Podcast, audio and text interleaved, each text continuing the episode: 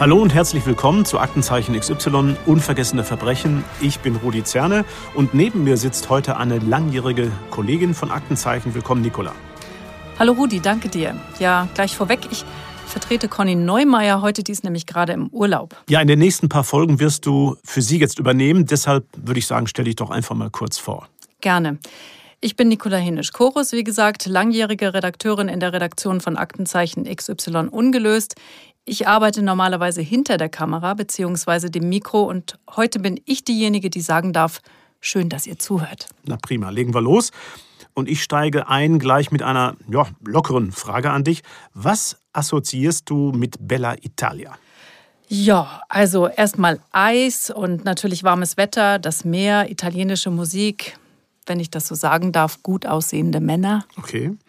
Und Dolce Vita natürlich. Ja, bei unserem heutigen Fall muss die Assoziationskette aber leider noch um Mord und außergewöhnliche Brutalität ergänzt werden. Wir sprechen übrigens in einer Doppelfolge darüber. Ihr findet die zweite Folge ebenfalls überall dort, wo es Podcasts gibt. Es ist ein dramatischer und sehr ungewöhnlicher Fall, der die zuständigen Ermittler aus dem oberbayerischen Garmisch-Partenkirchen bis nach Italien führte und dort sogar ein weiteres Mordopfer fordern sollte. Ein zweiter Mord, der vielleicht hätte verhindert werden können, wenn die italienischen Kollegen nicht einer verhängnisvollen Fehleinschätzung erlegen gewesen wären? Diese und natürlich noch alle anderen Fragen rund um das grausame Verbrechen werden wir mit unseren Studiogästen jetzt diskutieren.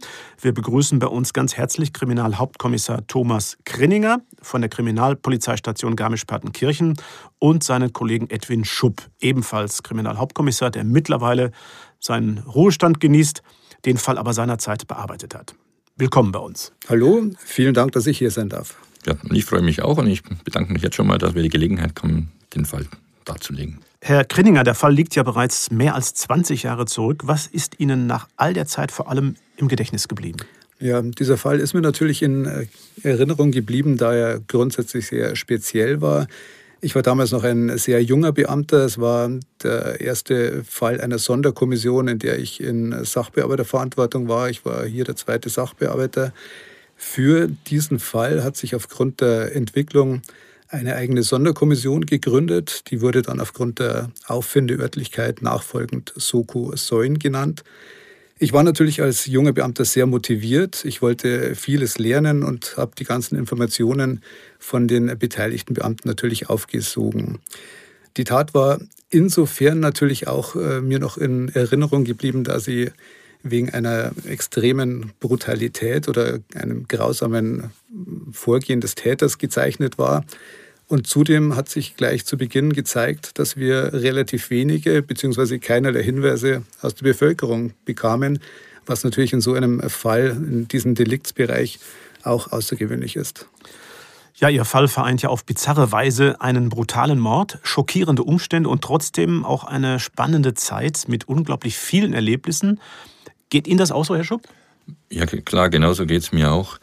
Bei mir war es ja kurioserweise so, dass ich anfänglich noch auf einer Fortbildung, also einem Speziallehrgang für Tötungsdelikte war und erst einige Tage später dann zur Soko stoßen konnte. Es war natürlich ein langer und schwerer Fall, der bei uns nicht so üblich und nicht so oft vorkommt. Gerade die Opferidentifikation zog sich ja dann über Jahre hin, bis wir dann endlich äh, weiterkamen. Ähm, ich habe auch in Erinnerung diese außergewöhnlich gute kollegiale Zusammenarbeit, insbesondere natürlich auch mit den Kollegen in Italien, was dann auch wirklich interessante und schöne und spannende Erlebnisse mit sich brachte. Damals noch ganz neue Ermittlungsmethoden konnten wir in diesem Fall anwenden, wie sie eigentlich so noch gar nicht oft von der Polizei benutzt wurden. Eine weitere Person, die maßgeblich und unmittelbar an dem Fall beteiligt war, war der stellvertretende Leiter der rechtsmedizinischen Abteilung München, Professor Dr. Keil. Er hatte unter anderem die Leiche obduziert und war Jahre später bei dem spektakulären Prozess in Italien als Sachverständiger anwesend. Ihn werden wir später noch zu verschiedenen Aspekten der Tat hören. Bevor wir jetzt allerdings weiter in die Zukunft schauen, werfen wir erstmal die Zeitmaschine an und spulen zurück ins Jahr 2001. In der kleinen idyllischen Gemeinde Saulgrub im Landkreis Garmisch-Partenkirchen in Bayern ist die Welt noch in Ordnung. Allerdings nur bis zum 6. November des Jahres 2001, dem Tag des furchtbaren Verbrechens, das die Gemeinde und vor allem die zuständige Polizeistation Garmisch-Partenkirchen über mehrere Jahre in Atem hält und das Leben vieler Beteiligter prägt. Es ist ein kalter, nebliger Novembermorgen. Kerstin Holzer, wir haben ihren Namen geändert, um ihre Persönlichkeitsrechte zu schützen, ist in den frühen Morgenstunden auf dem Rückweg nach Hause und freut sich auf das ausgiebige Frühstück mit ihrem Mann, nachdem sie gerade ihre Kinder in Saulgrub in der Schule abgesetzt hat. Sie benutzt einen kleinen Schleichweg, der von Saulgrub in ihren Heimatort Bad Bayersäuern führt, um die parallel verlaufende Bundesstraße B23 zu vermeiden. Plötzlich taucht aus den dichten Nebelschwaden ein großes, für Kerstin Holzer nicht genau zu erkennendes Hindernis auf. Sie reißt reflexartig das Lenkrad herum. Ein paar Meter später kommt sie mit ihrem Pkw zum Stehen. Sie schaut in den Rückspiegel. In dem kleinen Spiegelausschnitt sieht sie verschwommen eine unscharfe helle Silhouette. Ein weißer Müllsack? Ein totes Wildschwein? Mit gemischten Gefühlen beschließt Kerstin Holzer weiterzufahren.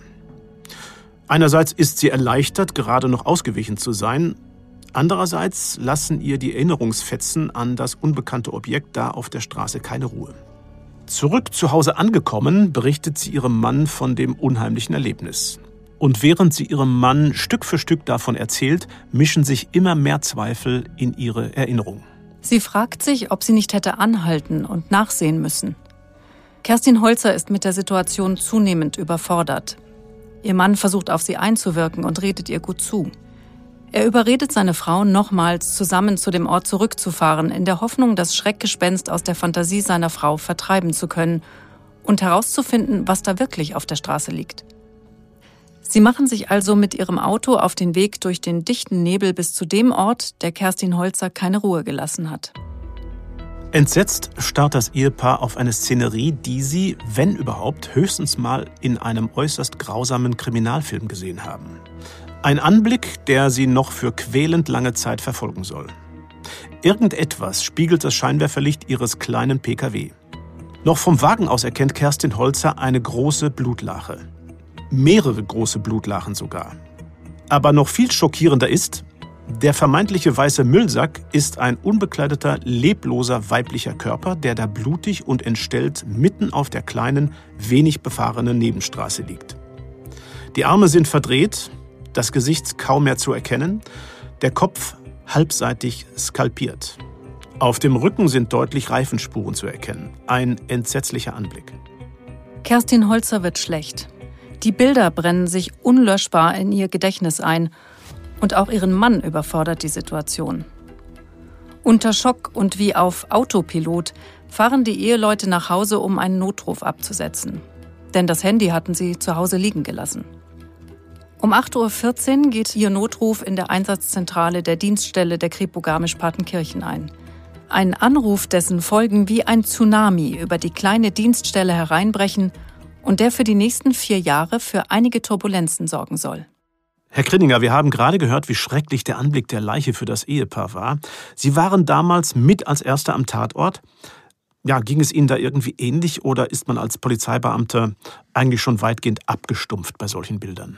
Ich denke mir, abgestumpft wird man wahrscheinlich nie sein, weil man bei solchen Fällen immer irgendwo in gewisser Art und Weise Emotionen verspürt. Ich kann mich eben noch gut an die Situation erinnern, die für mich ein wenig surreal war. Wir äh, waren auf Anfahrt zum Tatort. Es war, wie gesagt, November 2001. Es waren Nebelschwaden über der Landschaft und man hat die eigentliche Tatörtlichkeit erst unmittelbar zuvor erkennen können. Dass für mich der erste Tatort war, in dem wir selbst Entscheidungen treffen sollten, war es eben nicht möglich, den alten Hasen bei der Arbeit zuzuschauen. Und meine erste Aufgabe war in erster Linie mal zu versuchen, keine Spuren zu vernichten und erst einmal dem Erkennungsdienst die Spurensicherung zu überlassen. Das Wichtigste für uns war natürlich in erster Linie die Identifizierung der Leiche zu ermöglichen. Und das stellte sich eben aufgrund des Zustandes der Leiche sehr schwierig dar. Man hat in entsprechenden Tatorten natürlich immer am Anfang erstmal eine gewisse Chaosphase, in der man die ganzen Eindrücke verarbeiten muss, in der man sich selbst ordnen muss und erst einmal schauen muss, finden sich Spuren, die überhaupt Tatbezug haben oder wie kann man das Ganze überhaupt insgesamt einordnen. Hm. Und wie geht man dann gegen ein solches Chaos vor? Wie sortiert man sich, beziehungsweise was sind die ersten Schritte vor? Für uns war in erster Linie wichtig, finden wir am Tatort Spurenmaterial, wir hatten damals alle zur Verfügung stehenden Kräfte alarmiert. Unter anderem war die Bergeinsatzgruppe vor Ort.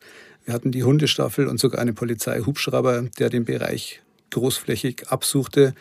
Und wir haben dann relativ schnell äh, die Bereiche unterteilt in eine innere und eine äußere Tatortbereichsuche und haben hier mit der Arbeit begonnen. Was ist denn eine Spurensuche im inneren und äußeren Tatortbereich? Der äußere Tatortbereich ist eben für die Ermittlungen auch von Bedeutung, da es natürlich auch Aufgabe unserer Ermittlungen ist, festzustellen, ob es sich beim Auffindungsort auch tatsächlich um den Tatort handelt oder ob hier möglicherweise im weiteren Bereich ebenfalls Spuren festgestellt werden, die sich im Nachhinein tatbedeutsam herausstellen würden. Hm.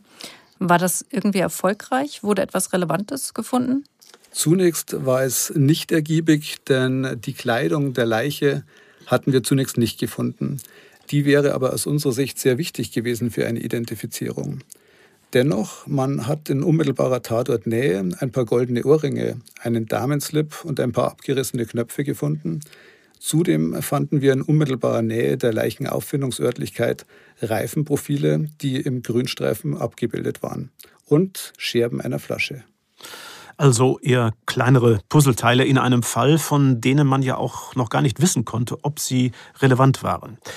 Vielleicht konnte aber eine Untersuchung an der Leiche vor Ort ein paar Hinweise bringen, zumindest in Bezug auf den Todeszeitpunkt. Der zuständige Rechtsmediziner Professor Dr. Keil war zwar nicht vor Ort, wurde durch seine Kollegin am Tatort aber bestens informiert, wie er uns im Interview erzählte. Die diensthabende Rechtsmedizinerin, die vor Ort war, hat alle Daten erhoben, die für eine Näherung an den Todeszeitpunkt notwendig sind. Das heißt, sie hat die Leichentemperatur festgestellt. Rektal bestand bei dieser äh, unbekannten Frau eine Temperatur von 18,9 Grad. Sie hat die Umgebungstemperatur festgestellt. Sie betrug an dem Morgen 7,0 Grad Celsius und es wurde die Bodenoberflächentemperatur auch gemessen, weil die Frau lag ja nackt auf einer Straße. Wichtig ist hier, es bestand eine Differenz zwischen Körpertemperatur und äh, Umgebungstemperatur. Und das sind zwei Grunddaten, wo eine Rückrechnung möglich ist, um zu sagen, wann wahrscheinlich der Todeszeitpunkt eingetreten ist. Und ähm, es stellte sich hier heraus, dass der wahrscheinliche Todeszeitpunkt die ersten Stunden des 6.11. gewesen sein müssen, also ungefähr zwischen 1 und 2 Uhr. Der Todeszeitpunkt war also einigermaßen eingegrenzt. Aber es blieben genügend Fragezeichen übrig. Herr Krinninger, wie haben Sie weitergemacht? Zunächst wurde bei uns auf der Dienststelle einmal eine Struktur eingerichtet. Das heißt, man braucht Personal, man muss die entsprechende Logistik bereitstellen, man braucht Räumlichkeiten, wenn man zusätzliche Kräfte heranzieht, die man letztlich mit einem Arbeitsplatz versorgt. Dann sammelt man im Team erst einmal alle Fakten und versucht eine erste Spurenauswertung bzw. die ersten Spurenauswertungen zu interpretieren. In dem Fall gab es bei wenig Auswertung immer mehr offene Punkte. Wir mussten abklären, wo befand sich die restliche Kleidung? Wo wurden die aufgefundenen Ohrringe vom Tatort hergestellt? Welche Spuren konnten die Flaschenscherben eventuell liefern? Und am wichtigsten, wer war die Tote? Die eigentliche Obduktion wurde dann für den Nachmittag des gleichen Tages in der Münchner Rechtsmedizin angesetzt. Und sie erhofften sich sicherlich wichtige Erkenntnisse in Bezug auf die Identität des Opfers und waren damals auch bei der Obduktion vor Ort. Wurden Ihre Hoffnungen denn bei der Obduktion erfüllt? Nur in Teilaspekten. Die Zahnärztin der Rechtsmedizin ist bei ihrer Untersuchung zu dem Schluss gekommen, dass das Opfer aus ihrer Sicht nicht in Deutschland, sondern wahrscheinlich in Italien zahnärztlich behandelt wurde.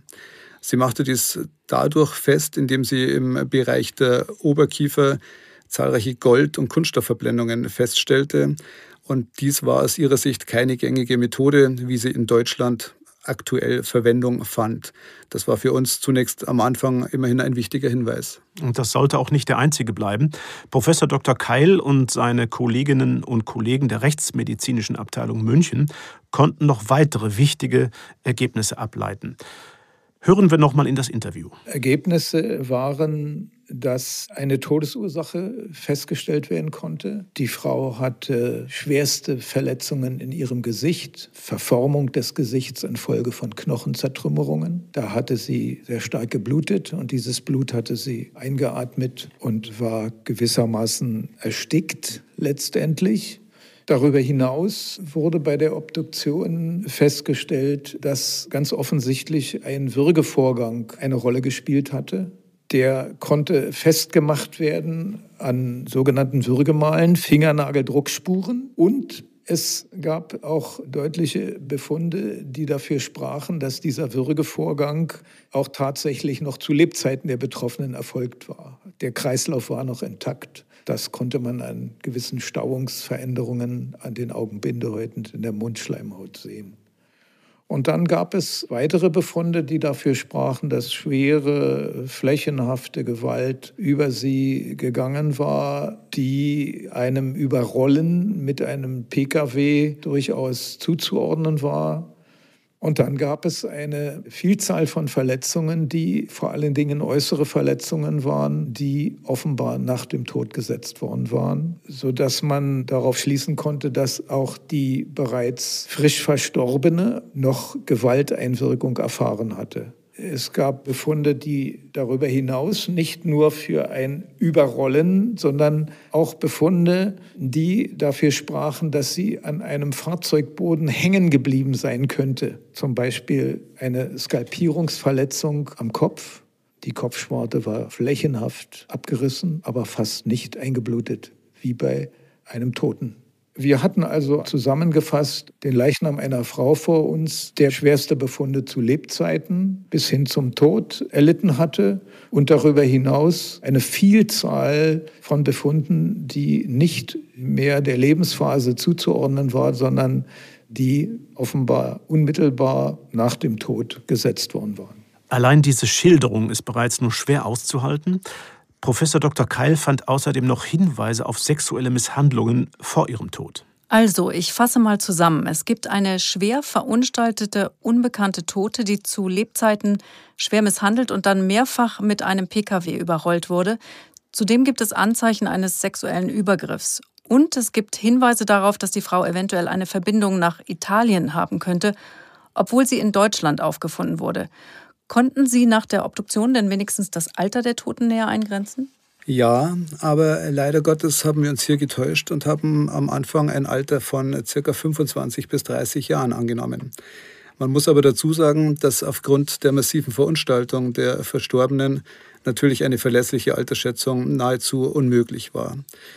Uns konnte daher zunächst nur eine grobe Schätzung angegeben werden und dadurch liefen die Identifizierungsversuche zunächst in eine völlig falsche Richtung. Hm. Und ein verlässliches Phantombild war aufgrund der Deformation und Zerstörung des Schädels vermutlich auch nicht möglich. Richtig. Wir haben uns hier lange Gedanken gemacht, inwieweit wir welche Bilder für die Öffentlichkeit freigeben können, da die Verunstaltung der Leiche natürlich erheblich war. Wir hatten zunächst weit in Erwägung gezogen, ein Phantombild erstellen zu lassen. Dies war aber für eine Identifizierung nahezu nicht geeignet, da es relativ allgemein gehalten war. Und dann haben Sie sich entschlossen, ein Foto der Toten zu veröffentlichen. Und das kam nicht überall so gut an. Genau, wie ich ja schon angedeutet habe, wir haben uns echt überlegt, wie wir hier vorgehen können, was wir der Bevölkerung zumuten können. Aber letztlich war uns daran gelegen, die Identität dieser Frau schnellstmöglich äh, herzustellen. Und wir haben uns dann überlegt, ein Schwarz-Weiß-Bild der Verstorbenen zu veröffentlichen. Aber letztlich hat auch das nicht zu einer Identifizierung der Verstorbenen geführt. Also bei all den schlechten Nachrichten niemand, der die Frau erkennt und keine verlässliche Altersschätzung. Da wurde es dann doch langsam mal Zeit für ein kleines Erfolgserlebnis, Herr Krenninger, oder? Absolut. Und das gab es dann später, denn bei der Obduktion wurde dann doch noch etwas sehr Wegweisendes festgestellt. Und der Herr Keil verrät uns jetzt, was das war. bei der Obduktion war natürlich darauf zu achten, ob diese Frau ein Kind geboren haben könnte. Und dazu gibt es morphologisch verschiedene Hinweise. Bestanden haben bei dieser Frau weiße Hautdehnungsstreifen an der Haut des Bauches, wie sie bei Schwangerschaft häufig bei Frauen auftreten. Und als weiteres war eine Veränderung am Muttermund zu sehen, die auch bei Frauen auftritt, wenn sie geboren haben, ist der Muttermund nicht mehr rundlich, sondern quergestellt. Beides, die Hautdehnungsstreifen und den quergestellten Muttermund, fanden wir, sodass wir ziemlich sicher die Aussage machen konnten, dass die Frau ein Kind geboren hat. Ob es sich äh, des Lebens erfreute zum Zeitpunkt des Todes der Frau, bleibt natürlich damit offen. Nicht? Warum glaubten Sie, dass Ihnen diese Obduktionserkenntnis weiterhelfen könnte? Zunächst hofften wir auf eine eventuelle Vermisstenanzeige, denn wir sind ja davon ausgegangen, dass die Verstorbene möglicherweise ein lebendiges Kind geboren hat und dass dieses natürlich seine Mutter vermisst. Und dementsprechend haben wir auf eine Vermisstenanzeige gehofft. Diese blieb aber leider aus und weitere Identifizierungsmöglichkeiten durch das Kind hat uns zunächst eben auch nichts gebracht. Mhm.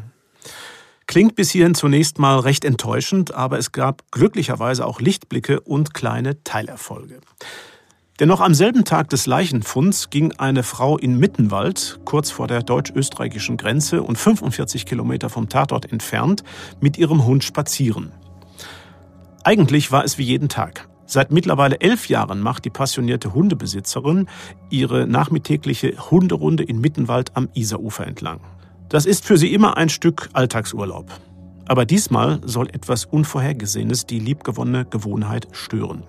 Denn diesmal findet sie, genauer gesagt ihr Hund, eine Plastiktüte am Ufer des bayerischen Flusses. Normalerweise ärgert sich die Hundebesitzerin über weggeworfenen Plastikmüll, aber bei diesem bemerkt sie schnell, dass es kein 0815 Müll ist, sondern dass er einen schockierenden Inhalt verbirgt. Denn die Tüte weist bereits von außen deutlich sichtbare Blutspuren auf. Ein blutverschmiertes Kleidungsstück nach dem anderen wühlt der Vierbeiner aus der Tüte. Wenige Augenblicke später ist die zuständige Polizei vor Ort und sichert einen BH, der farblich und kollektionstechnisch zu dem am Tatort sichergestellten Damenslip passen wird. Der Verschluss an der Vorderseite ist leicht aufgerissen.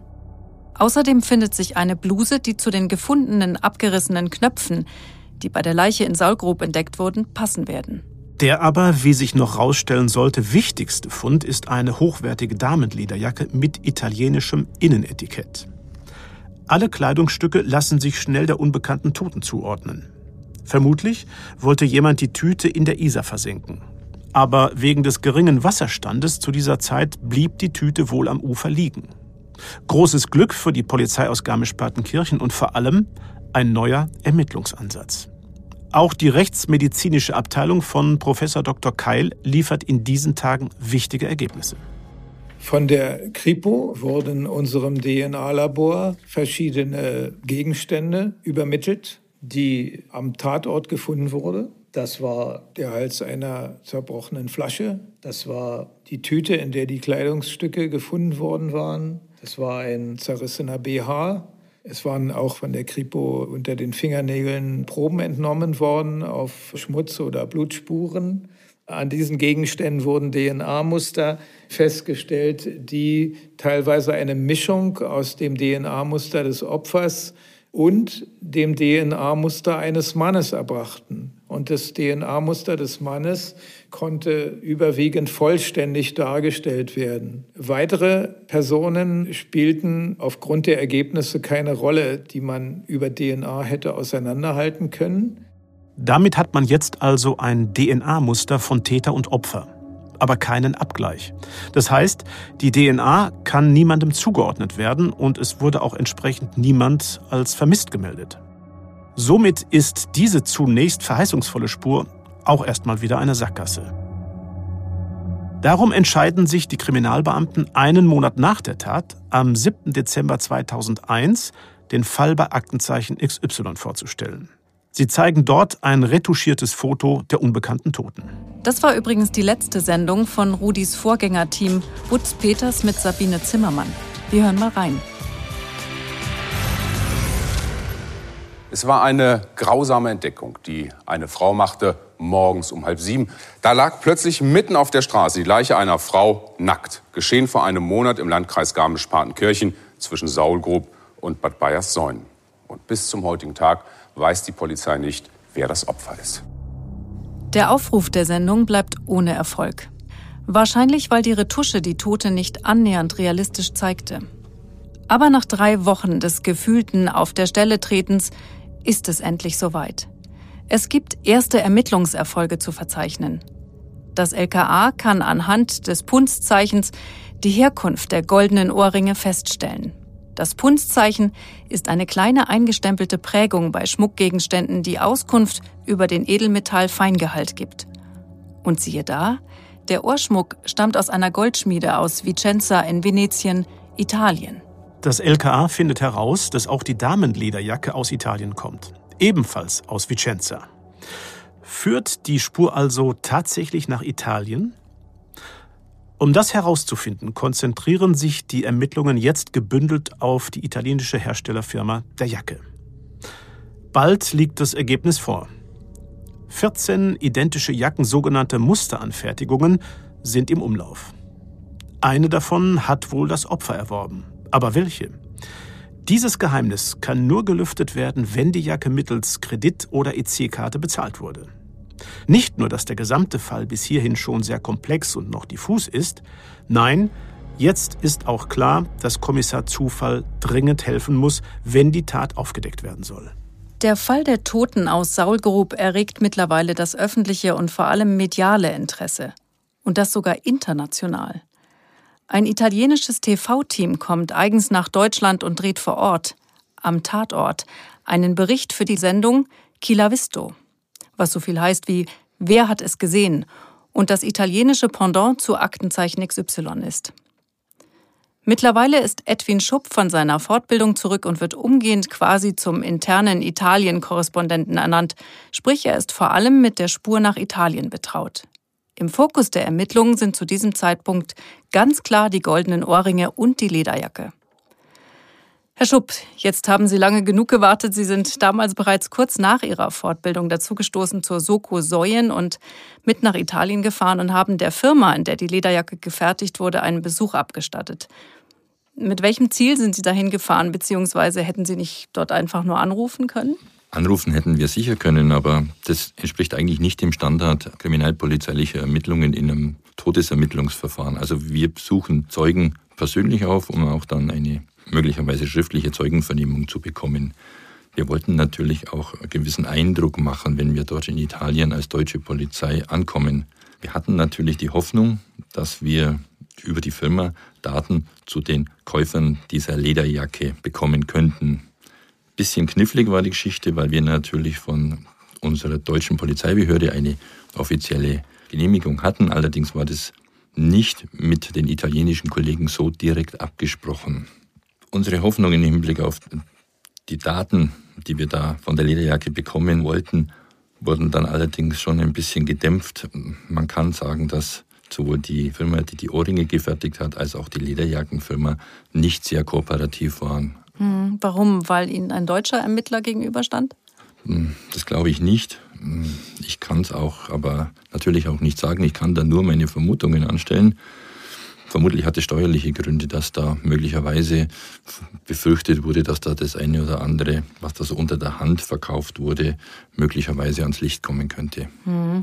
Das ist aber, vielleicht sollte ich das noch sagen, nicht unbedingt nur ein italienisches Problem. Diese Schwierigkeiten haben wir auch immer wieder, wenn wir bei deutschen Firmen durchsuchen oder hm. nachfragen. Ja, verstehe. Wie kooperativ waren die Mitarbeiter in der Firma, aus der die Lederjacke der Toten stammen sollte dann? Ja, es wurden uns schon einige Informationen, die sehr wichtig waren, übergeben. Also eine Dame, die Geschäftsführerin, bestätigte uns, dass tatsächlich im Jahr 1999 14 Jacken mit dieser speziellen Etikettierung nach Deutschland, Österreich, Schweiz und nach Italien verschickt wurden. Das ähm, waren Jacken aus einer Musterkollektion, deswegen die spezielle Etikettierung und deswegen auch nur 14 Jacken. Die Dame versicherte uns, äh, dass sie für uns herausfinden wollte, wo denn diese Jacken nun genau hingegangen sind. Allerdings haben wir dann, nachdem wir uns von dort verabschiedet hatten, nie mehr wieder was von ihr gehört. Und dann gab es doch noch Kontakt mit den italienischen Kollegen. Ja, genau. Beim Schmuckhändler sind wir dann mit dem vom Schmuckhändler zu Rate gezogenen Carabinieris der Streife angetroffen worden und da hat sich dann dieser Kontakt ergeben. Und dann gab es ein besonderes Event? Ja, richtig. Abends wurden wir dann zur Nachbesprechung unserer Ermittlungen von den Kollegen auf die Dienststelle der Carabinieri in Vicenza gebeten und da konnten wir dann gemeinsam diese Sendung Kilo Visto die in Deutschland aufgenommen worden war, anschauen. Die haben wir uns dann gemeinsam auf der Dienststelle im TV angesehen. Allerdings muss ich sagen, dass dieser Bericht wesentlich reißerischer gestaltet war, als wir das hier von Deutschland kennen. Kurioserweise war er auch viel dramatischer synchronisiert als das, was der Kollege tatsächlich vor Ort dem italienischen Fernsehteam gesagt hatte. Denn ihm wurden da die Worte in den Mund gelegt, ich werde nicht mehr ruhen und nicht mehr schlafen, bis der Fall geklärt ist. Mhm. Deswegen hat er dann auch später mal ein Büro mit genau diesem Schriftsatz als Geschenk bekommen. Kann man denn äh, dazu jetzt sagen, dass dieser Abend der Beginn einer guten Zusammenarbeit mit den italienischen Kollegen damals war? Ja, das kann man durchaus sagen. Vor allem später mit der Guardia di Finanza aus Vicenza und dem Steuerfahnder Michele war es wirklich eine absolut hervorragende Zusammenarbeit. Und von genau diesem Michele werden wir im Folgenden noch vieles hören. Es kristallisiert sich immer mehr heraus, dass der Lebensmittelpunkt des Opfers in Italien angesiedelt ist. Immer mehr Spuren führen in den Süden. Dort wird aber nach wie vor niemand entsprechendes als vermisst gemeldet und so wird die Suche von Tag zu Tag, Woche für Woche, Monat für Monat zunehmend verzweifelter. Mittlerweile ist es Januar 2002 und das Opfer ist immer noch nicht identifiziert. Immerhin sind die italienischen Behörden inzwischen mit von der Partie. Sie ermitteln eine zunächst vielversprechend erscheinende Spur und verfolgen die Herkunft der Schuhe der Toten bis nach Ancona. Aber auch diese Fährte läuft ins Leere. Es wird immer offensichtlicher, keine der befragten und beteiligten Firmen will mit einem Mord in Verbindung gebracht werden. Vom Schmuckhändler der Ohrringe über die Mitarbeiterin der Lederjackenfirma bis hin zum Schuhverkäufer. Niemand ist besonders kooperativ oder bereit, weiterführende Auskünfte zu geben. Trotzdem wird eines immer deutlicher. Fast alle Kleidungsstücke des Opfers sind italienischen Ursprungs. Ist die Tote Italienerin? Nach wie vor gibt es keine Vermisstenmeldung in Italien oder Deutschland. Es gibt zwar das DNA-Muster des Opfers und auch das des möglichen Täters, aber ohne Treffer in der Datenbank nutzt das beste Muster nichts. Doch dann hören die Ermittler von neuen und vielversprechenden Analyseverfahren. Eine Rechtsmedizinerin aus Kiel führt ein damals noch einzigartiges Verfahren zur Lebensalterbestimmung an Zähnen durch. Schnell ist klar, dem Opfer müssen zwei Zähne extrahiert und nach Kiel in die Rechtsmedizin geschickt werden. Aber bringt das jetzt die entscheidende Wende im schwierigen Identifizierungsprozess? Wir beantworten das mit einem hochwissenschaftlichen Jein. Nach der Analyse weiß die Kripo immer noch nicht, wer die tote, nackte Frau von Saulgrub ist, aber sie hat plötzlich ein fast exaktes Alter. Zur Erinnerung, bisher sind die Fahnder davon ausgegangen, dass es sich bei der Toten um eine eher junge Frau gehandelt hat. Die Kieler Kollegin kommt jedoch zu einem anderen Ergebnis und benennt das Alter des Opfers zum Todeszeitpunkt jetzt mit 46 Jahren. Das sind circa 15 bis 20 Jahre mehr als im bisherigen Fahndungsprofil angenommen. Außerdem rät die Rechtsmedizinerin, ihre Altersangabe nochmals durch eine Untersuchung des Abbaus der Röhrenknochen zur Altersuntersuchung durch Professor Dr. Keil bestätigen zu lassen. Gesagt, getan. Um das Lebensalter hier einschätzen zu können, wurden Untersuchungen an den Zähnen, aber auch später am Skelettsystem, an den großen Röhrenknochen vorgenommen. Die Untersuchungen führten übereinstimmend dazu, dass diese Frau älter als 40 Jahre gewesen ist, wie man nach Jahren dann wusste, sie war zum Todeszeitpunkt ja 45 Jahre alt. Das ist aber nicht das einzige aufwendige, kostenintensive Verfahren, das die Ermittler bemühen. Sie entscheiden sich zusätzlich zur Mazeration des Schädels. Das bezeichnet das Entfernen von Fleisch- und Geweberesten am Schädel, um die Knochenstruktur zu erhalten und analysieren zu können.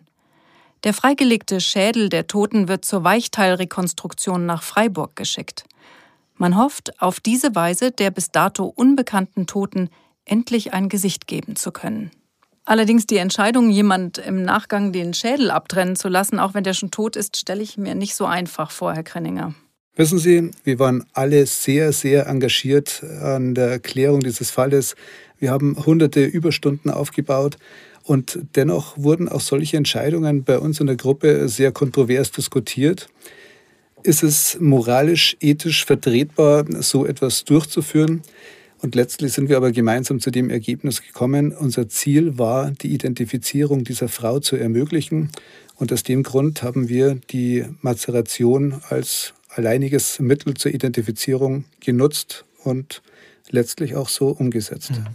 Ja, und welche neuen Weichen stellten die Mazeration und die damit verbundene Gesichtsrekonstruktion Jetzt für den Fall, der ja ins Stocken geraten war? Wir hatten nun die Möglichkeit vom Opfer, die, wie ich bereits gesagt habe, durch die Tat doch nicht unerheblich entstellt war, nun ein neues dreidimensionales Bild des Gesichtes zu rekonstruieren. Und basierend aufgrund dieser Weichteilrekonstruktion hatten wir die Möglichkeit, neue Fahndungsplakate zu erstellen. Außerdem konnte die Herkunft der Toten mehr oder weniger zeitgleich auch endlich bestimmt werden, richtig?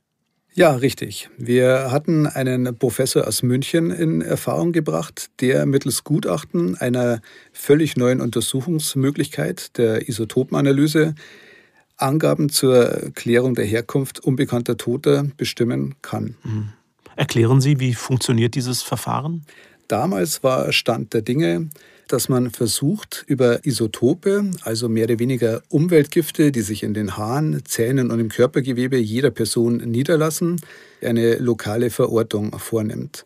Man hat zum Beispiel feststellen können, dass Personen, die sich zur damaligen Zeit, 2001 hat sich natürlich das alles ein bisschen verändert, wie es heutzutage der Fall ist, die jeweiligen Personen in ihrer lokalen Region ernährt bzw. aufgehalten haben und hierdurch durch die Nahrung oder sonstige Umweltgifte Stoffe aufgenommen haben, die sich letztlich dann in Form der Isotope im Körper niedergelassen haben.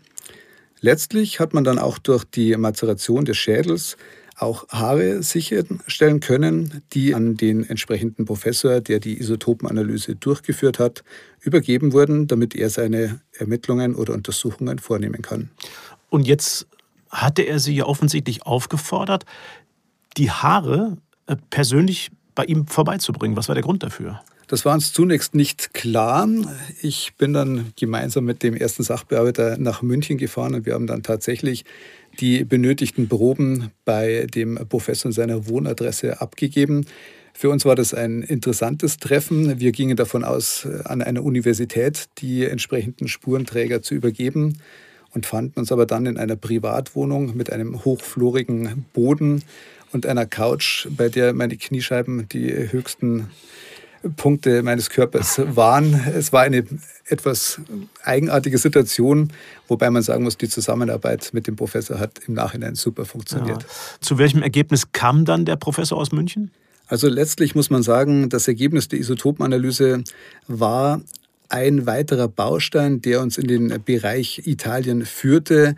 Letztlich war es aber keine eindeutige Festlegung durch das Gutachten, sondern eben ein weiterer Schritt, der uns darin bestärkte, die Ermittlungen in Italien zu konzentrieren.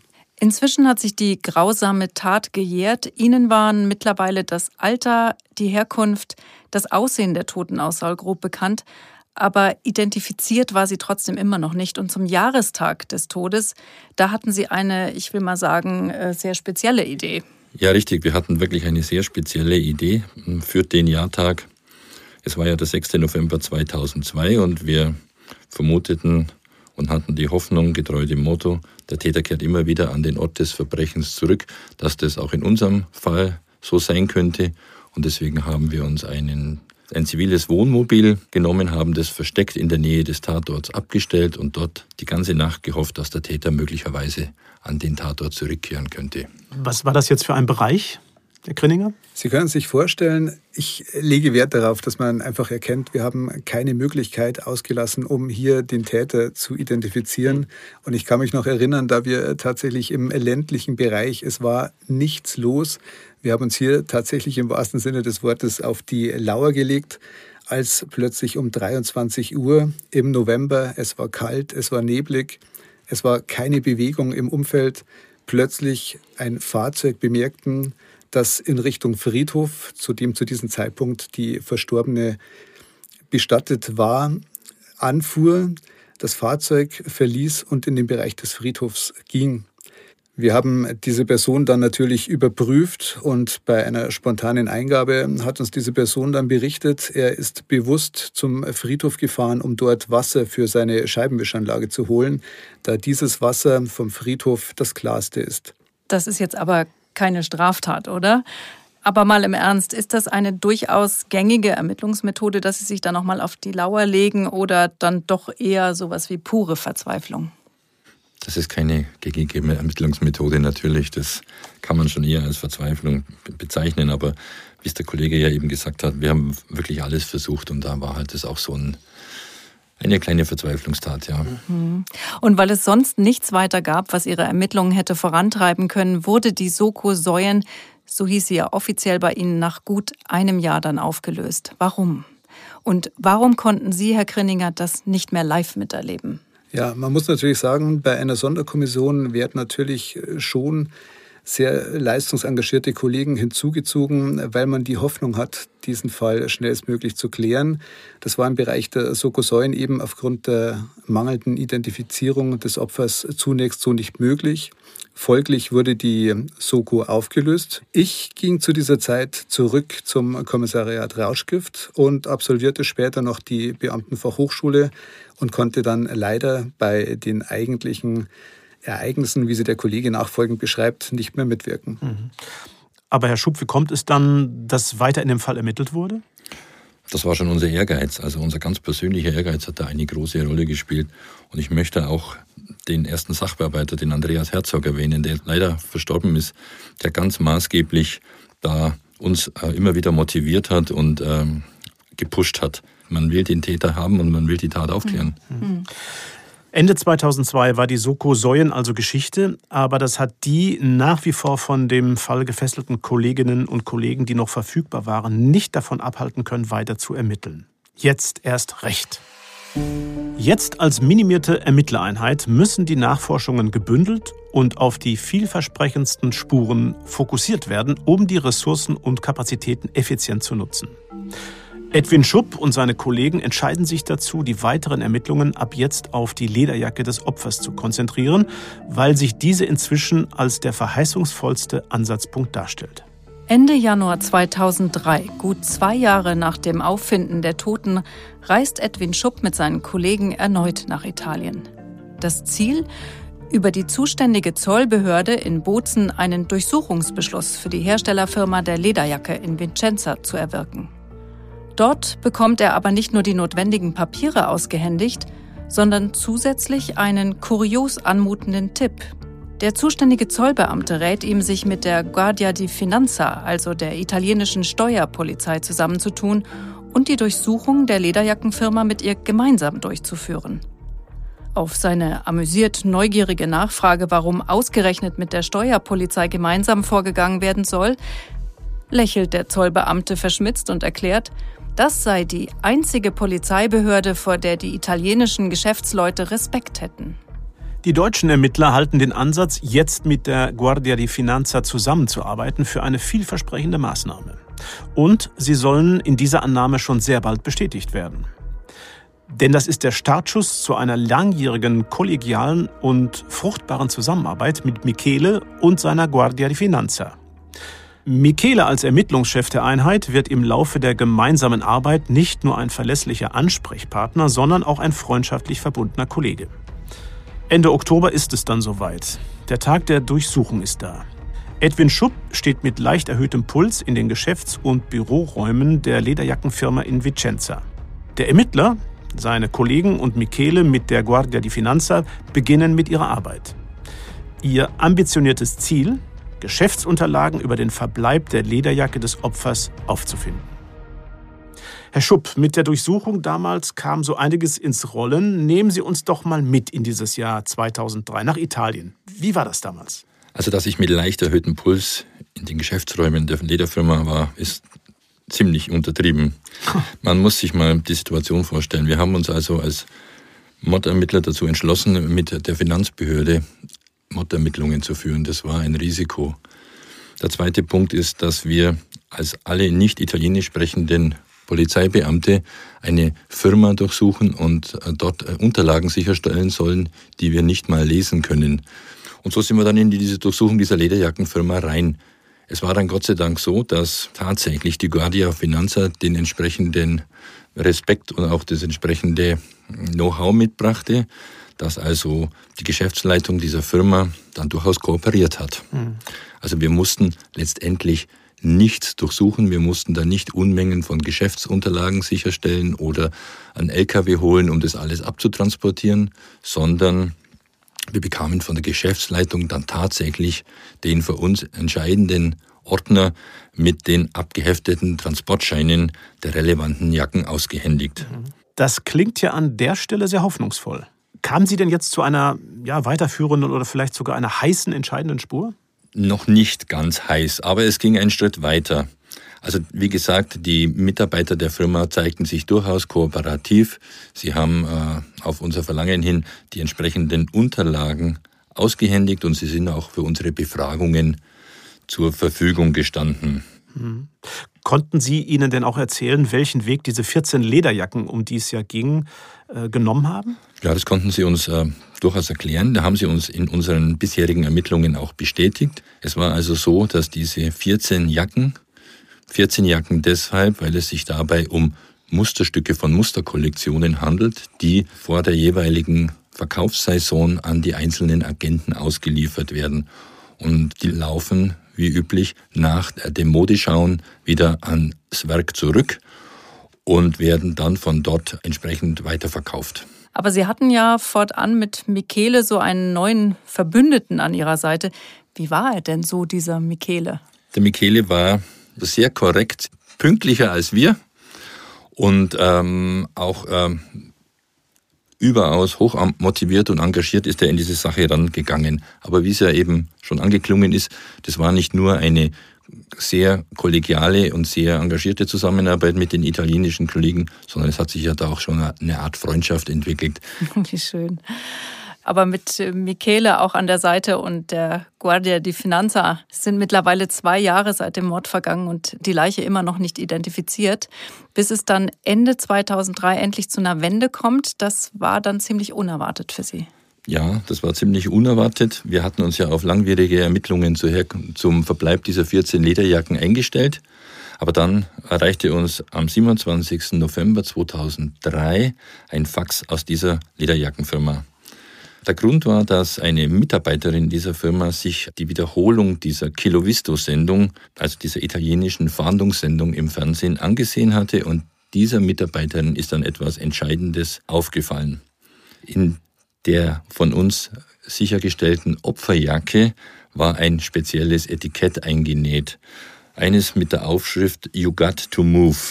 Und diese Mitarbeiterin erinnerte sich dann daran, dass alle Jacken, die mit diesem speziell eingenähten Etikett aus der Firma herausverkauft wurden, an einen einzigen Kunden in Mestre, das ist bei Venedig, geliefert wurden. Hm. Und diese Mitarbeiterin hat Ihnen dann die Kontaktdaten des Kunden in Mestre durchgegeben? War das so? Das ist genau richtig, das kann man so sagen. Es war sogar noch besser, denn diese Mitarbeiterin, die hat dann eigenständig mit ihrer Chefin alle alten Rechnungen durchgesehen und dann festgestellt, dass neun dieser Jacken, die mit dem besagten Einnäher versehen waren, an einen einzelnen Outlet Store gegangen sind.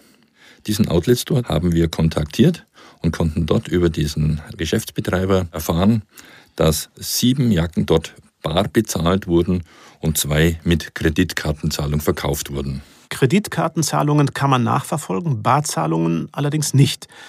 Die Chancen standen jetzt also 2 zu 7, also nicht gerade hoch, oder? Das ist korrekt.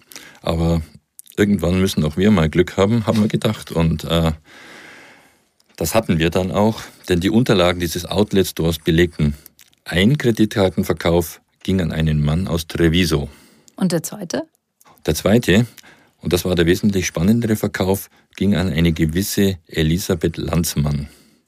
Wir haben dann das entsprechende Kreditkartenunternehmen über die Guardia di Finanza kontaktiert und haben dann herausgefunden, dass diese Elisabeth Lanzmann zum Tatzeitpunkt 45 Jahre alt gewesen sein musste, dass sie in Amsterdam geboren war und in State bei Taranto in Apulien lebte. Endlich! Fast exakt zwei Jahre nach dem bestialischen Mord haben die Ermittler eine Spur. Mehr als eine Spur. Sie haben einen Namen. Aber haben sie auch den richtigen Namen? Haben sie tatsächlich das Opfer nach all der Zeit identifiziert? Michele holt bei den Kollegen in Taranto Informationen ein. Und tatsächlich, Elisabeth Landsmann ist seit zwei Jahren verschwunden, hatte früher mal ein Schmuckgeschäft und ist nach Aussagen der Nachbarn vermögend, gut aussehend und stets gut gekleidet. Vermisst gemeldet wurde sie aber nicht. Zum Zeitpunkt der Ermittlungen ist sie 47 Jahre alt und verheiratet. Aber die wesentlich entscheidendere Frage ist, war Frau Landsmann Mutter? Schließlich hatte die Tote von Säuen mal ein Kind geboren. Dieser wichtigen Frage gehen die Ermittler als allererstes nach. Schnell wird aktenkundig, dass das Opfer tatsächlich eine Tochter namens Eleonora hat. Sie ist 24 Jahre alt, studiert Zahnmedizin in Pescara und lebt in Chieti, einer kleinen Ortschaft unweit von Pescara. Sie ist ledig und besitzt zwei Hunde. Die Ermittlungen rund um Elisabeth Landsmann ergeben außerdem, dass Mutter und Tochter am 18. Oktober 2001, also knapp 14 Tage vor dem Mord, bei einem Notar in Bozen waren. Es ging bei dem Termin um Elisabeth Landsmanns Haus in Statte. Durch den Notar wurde ein Schriftstück aufgesetzt, das die Tochter mit der Verwaltung des Hauses beauftragte. Offenbar wollte Frau Landsmann ihr Haus veräußern und betraute ihre Tochter, vermutlich mit einer Gewinnbeteiligung, mit dieser Aufgabe. Der Ehemann der Toten und Vater der gemeinsamen Tochter Eleonora, wir nennen ihn Massimo Fiore, um seine Persönlichkeitsrechte zu schützen, ist ebenso schnell durch die Behörden erfasst. Es handelt sich um einen 58 Jahre alten Schiffbauingenieur aus Mestre. Bei einer Nachbarschaftsbefragung durch die Polizei behauptet eine Hausbewohnerin, dass Massimo Fiore sich selbst als Witwer bezeichnen würde. Bei Edwin Schupp und seinen Kollegen schrillen natürlich sofort sämtliche Alarmglocken. Weiß er von dem Mord? Ist er gar selbst der Täter? Massimo Fiore wird unmittelbar als dringend tatverdächtig eingestuft. Herr Schupp, noch hatten Sie keinen direkten Kontakt zum Ehemann. Warum wurde er trotzdem direkt als tatverdächtig eingestuft? Wir haben ja gerade eben gehört, dass sich dieser Massimo Fiore selbst gegenüber einer Hausbewohnerin als Witwer bezeichnet haben soll. Das ist ja schon sehr suspekt. Aber viel wichtiger für uns war, dass wir eigentlich schon von Anfang an der Ermittlungen von einer Beziehungstat ausgegangen sind. Beziehungstat deswegen, weil man eigentlich von diesem, was da am Tatort passierte, von einem, wie wir das nennen, Übertöten sprechen kann. Und wenn so ein Übertöten stattfindet, dann sind immer sehr viele Emotionen im Spiel. Und da geht man natürlich zwangsläufig von einer Beziehungstat aus. Und da ist natürlich der Ehemann einer der heißesten Anwärter auf einen beschuldigten Status. Mhm. Ähm, das soweit jetzt erstmal dazu. Bleiben wir in der Chronologie der Ereignisse. Ähm, Sie standen jetzt also kurz vor der Identifizierung der bislang unbekannten Toten, nach ziemlich langer Zeit. Ja, das war einer der bewegendsten Momente in dieser ganzen Ermittlungssache. Ich will das einfach mal so erzählen, wie es war, weil es auch heute, also über 20 Jahre nach der Tat, zu diesem Zeitpunkt äh, gar nicht mehr so vorstellbar ist. Wir sitzen also bei den Guardia di Finanza in Vicenza im Büro. Und damals waren die Computer noch wesentlich langsamer, als sie das heute sind und warteten dort auf ähm, die Übertragung eines Passfotos von Frau Landsmann. Dazu ist zu sagen, dass die Kollegen unten in Apulien bei der Meldebehörde in State waren und dort ein Foto der Frau Landsmann organisiert haben und das wollten sie uns dann per E-Mail schicken. Auf jeden Fall hat sich dann so dieses Bild von unten nach oben Zeile für Zeile äh, aufgebaut und aufgebaut und aufgebaut und wir saßen alle wie gespannt vor diesem Bildschirm und haben darauf gewartet, dass endlich das Gesicht äh, zu erkennen ist. Aber noch bevor das Gesicht dann überhaupt ganz da war, sahen wir auf dem Bildschirm die Ohrringe der Frau und das waren genau die Ohrringe, die wir am Tatort gefunden hatten. Mhm. Und damit war uns eigentlich klar, dass wir vor dem Durchbruch stehen. An dieser Stelle machen wir gemeinerweise jetzt mal einen Cut und beenden damit unsere erste Folge zum Fall der Soko-Säuen. Wie es weitergeht und welche abstrusen Züge die Ermittlungen in dem Fall noch annehmen werden, erfahrt ihr in der zweiten Folge, die wir zeitgleich zu dieser Folge veröffentlicht haben. Ja, und damit verabschieden wir uns für heute vorerst. Vielen Dank an den Autor dieser ersten und damit auch der nächsten Folge, David Gromer. Wir freuen uns, wenn es euch bis hierhin gefallen hat und ihr auch bei der nächsten Folge wieder dabei seid. Aktenzeichen XY Unvergessene Verbrechen ist eine Produktion der Securitel in Kooperation mit Bumfilm im Auftrag des ZDF.